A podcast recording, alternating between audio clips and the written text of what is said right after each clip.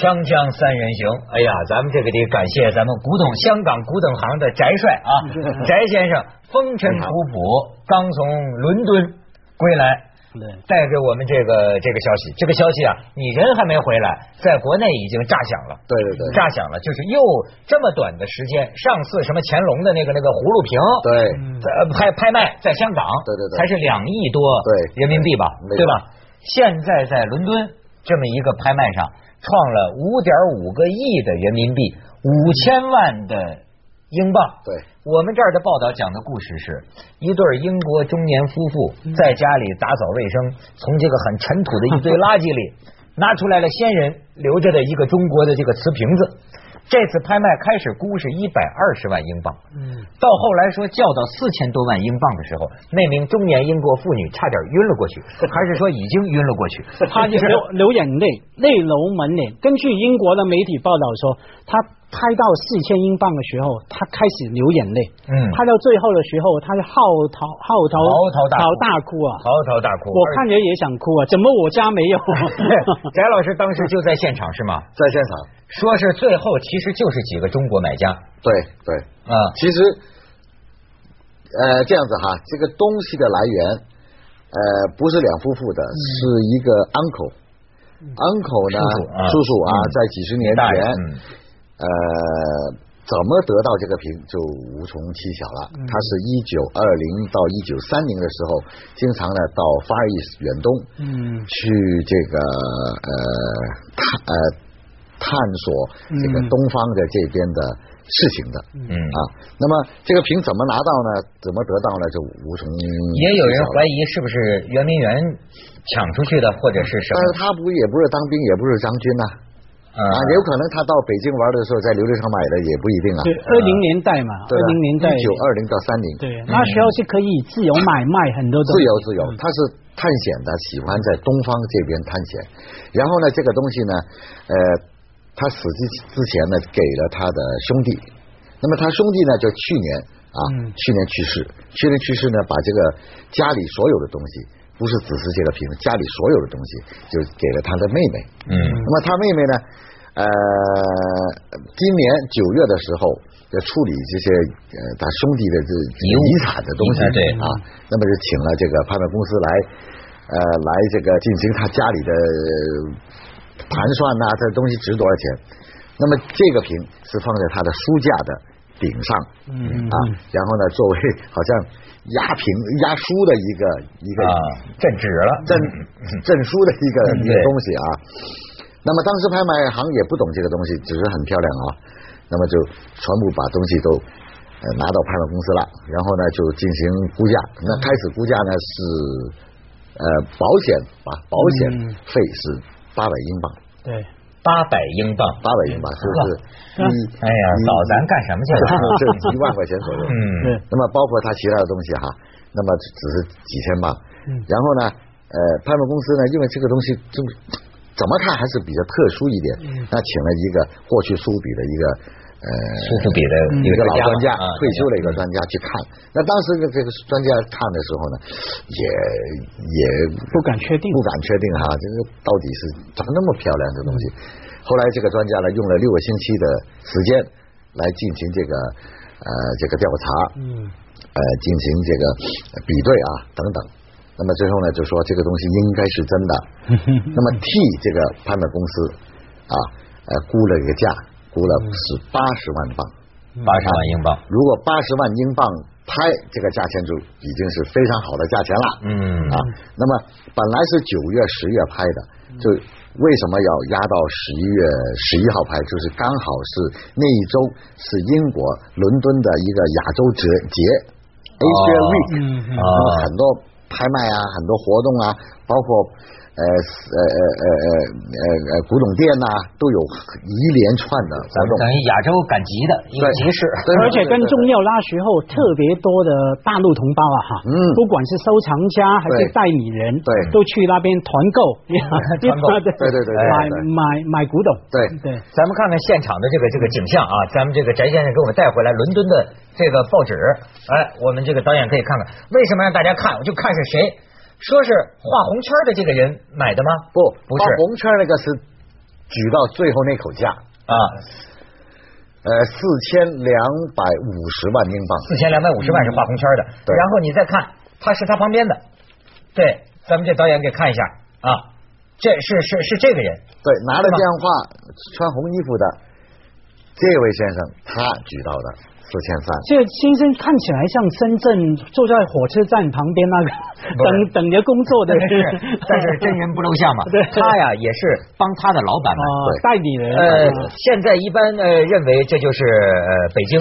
北京的买家，因为他是北京人，他是北京人，就是这个代理的是北京人。我们导演再看看这个图片，到底有什么了不起的？这个瓶子叫乾隆这个什么镂空的啊，是吧？啊，对，这个瓶子，对，哎，这个当然是漂亮，嗯，但是呢，我在这个马未都先生博客里也听着他这么一句话，嗯，就是说呀。乾隆那个时候盛世啊，盛世的调调当然就是比较俗艳。嗯，说你一眼看去啊，就剩下漂亮了，也有这种评价 啊。但是呢，咱们翟先生，我发现啊，找出找出有点根据。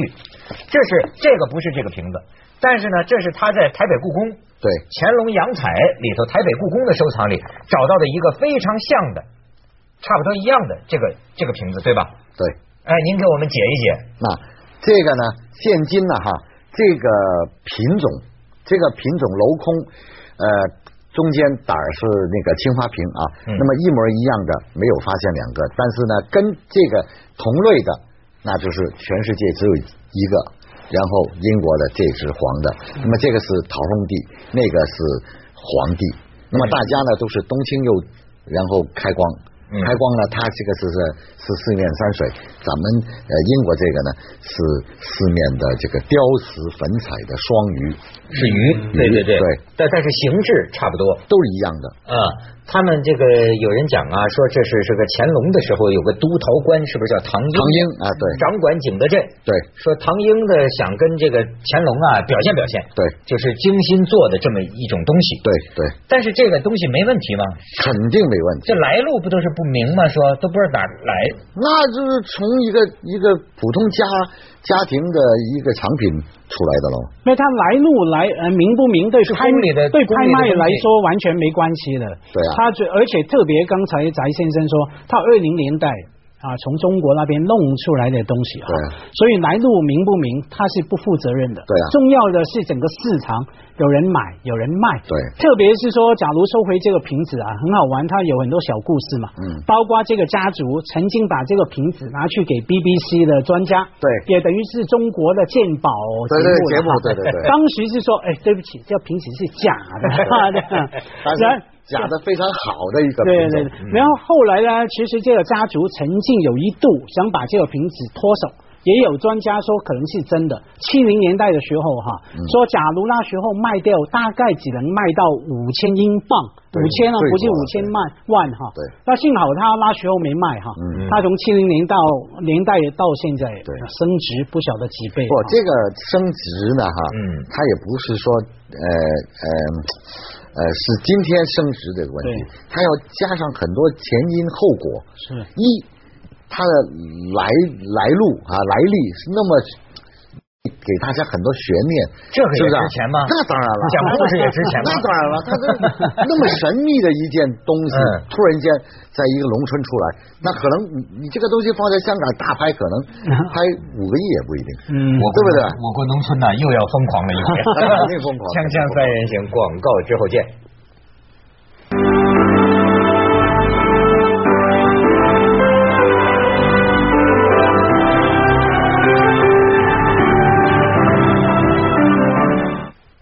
翟老师，我看你这意思是这个瓶子值，嗯，是吗？值。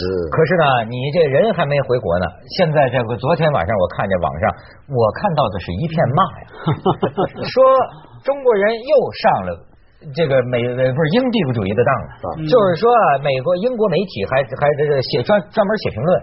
呃，发明出一个词儿，说中国现在啊叫瓷器爱国主义，说来自中国的买家不惜一切代价要买回上个世纪从他们国家流失的文物，这反映什么？中国国力强大了，然后他们就不惜一切代价。咱们这边人说说这个瓶子到底值不值五点五个亿？嗯，人民币对吗？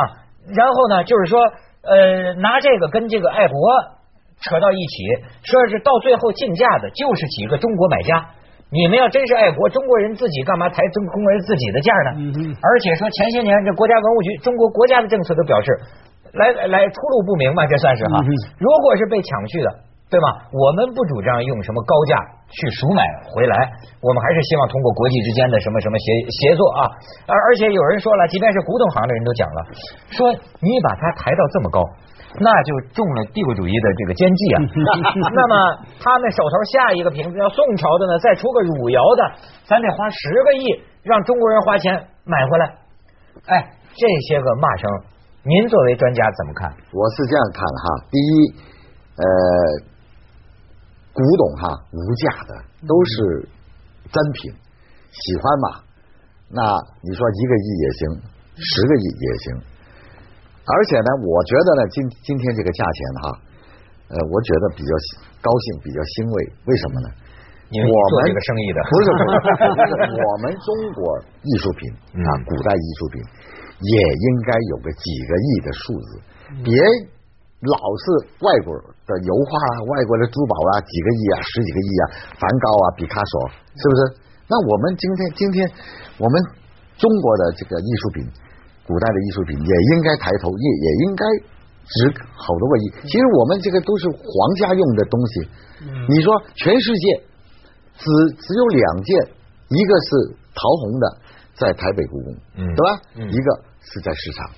那么如果你喜欢，我喜欢，他喜欢的话，每人多出去口价，这个是很正常的事情。一起把它抬起来。所以文涛在拍卖行里面哈有一个规矩，就是说。不会问那个东西值不值得，而是问下来有没有人来承接。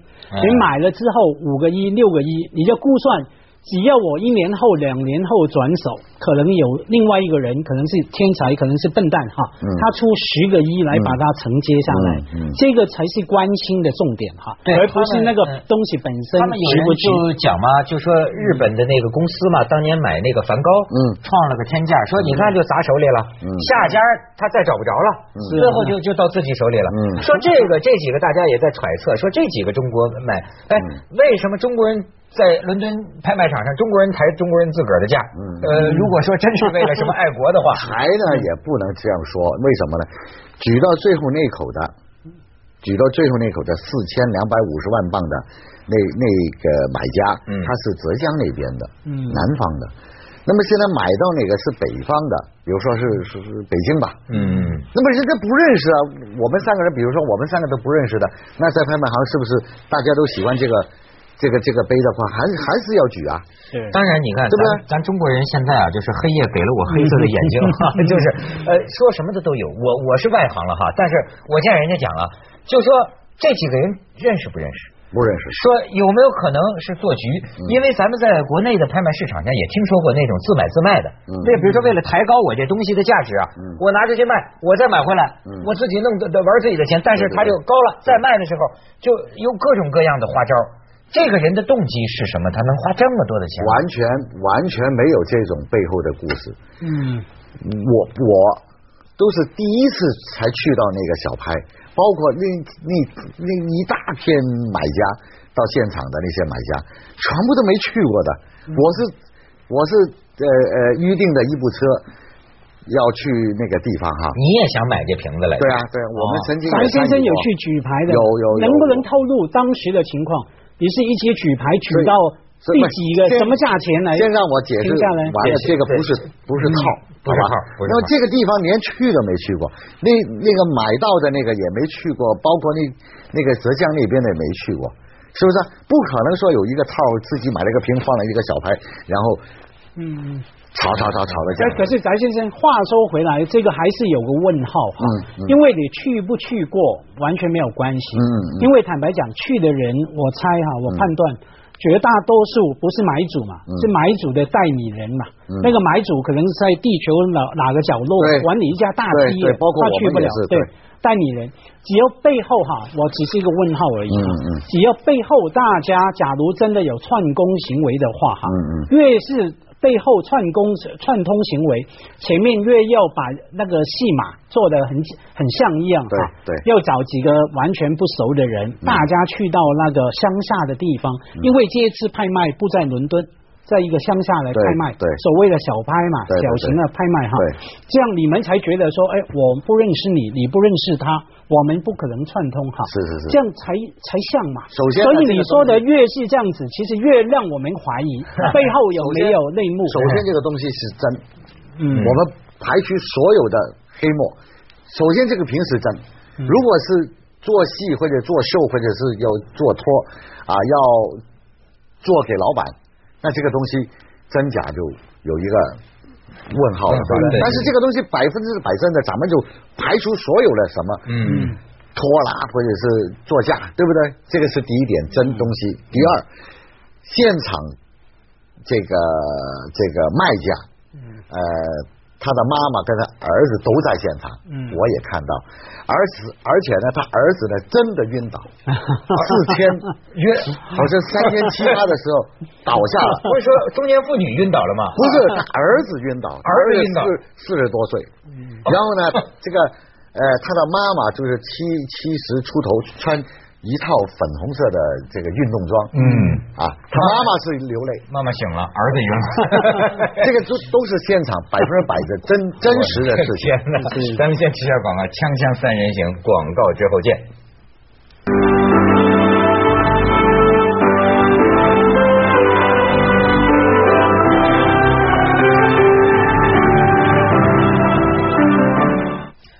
感觉照您这行里人的意思是什么东西只要是真的，它卖的越贵越好，能这么说吗？它因为它有应有的价钱嘛，对不对？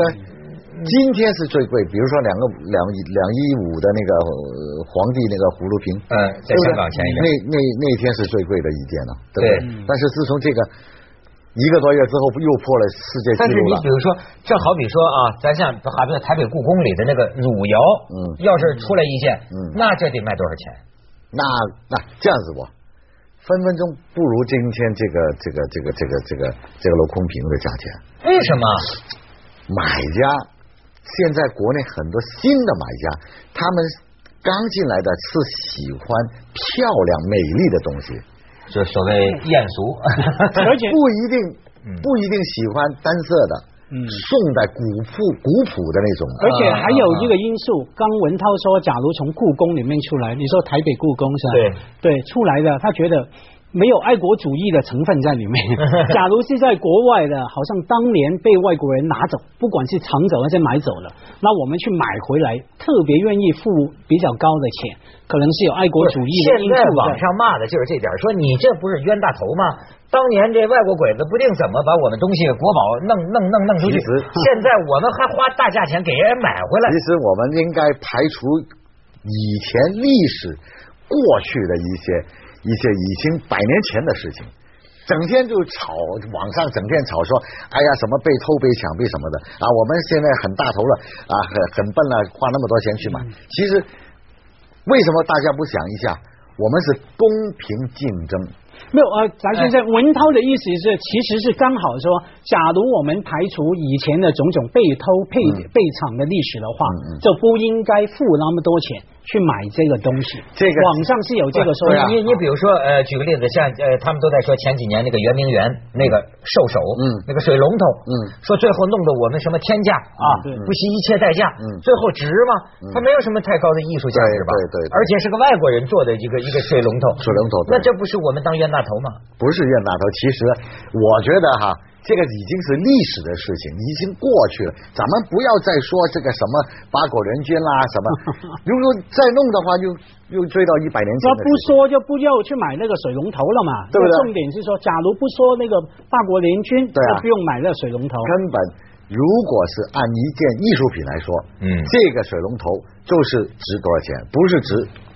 今天的那个价钱，所以真正还是要看它的艺术价值、考古价值、对文化价值，没错。东西是不是过硬的？对，这是最根本，这个是最根本的东西，对吧？你像它那水龙头，说实在话，我觉得它的东西就是这么个水。而且当时新新罗兰，新罗兰是在把在他的家里放在这个游泳池的旁边。这两个头啊，嗯，是放毛巾用的。是啊，你说我们自己笨，什么啊吵吵吵啊，吵到政政治的层面，这个不应该的嘛。嗯，是不是？只只是艺术品。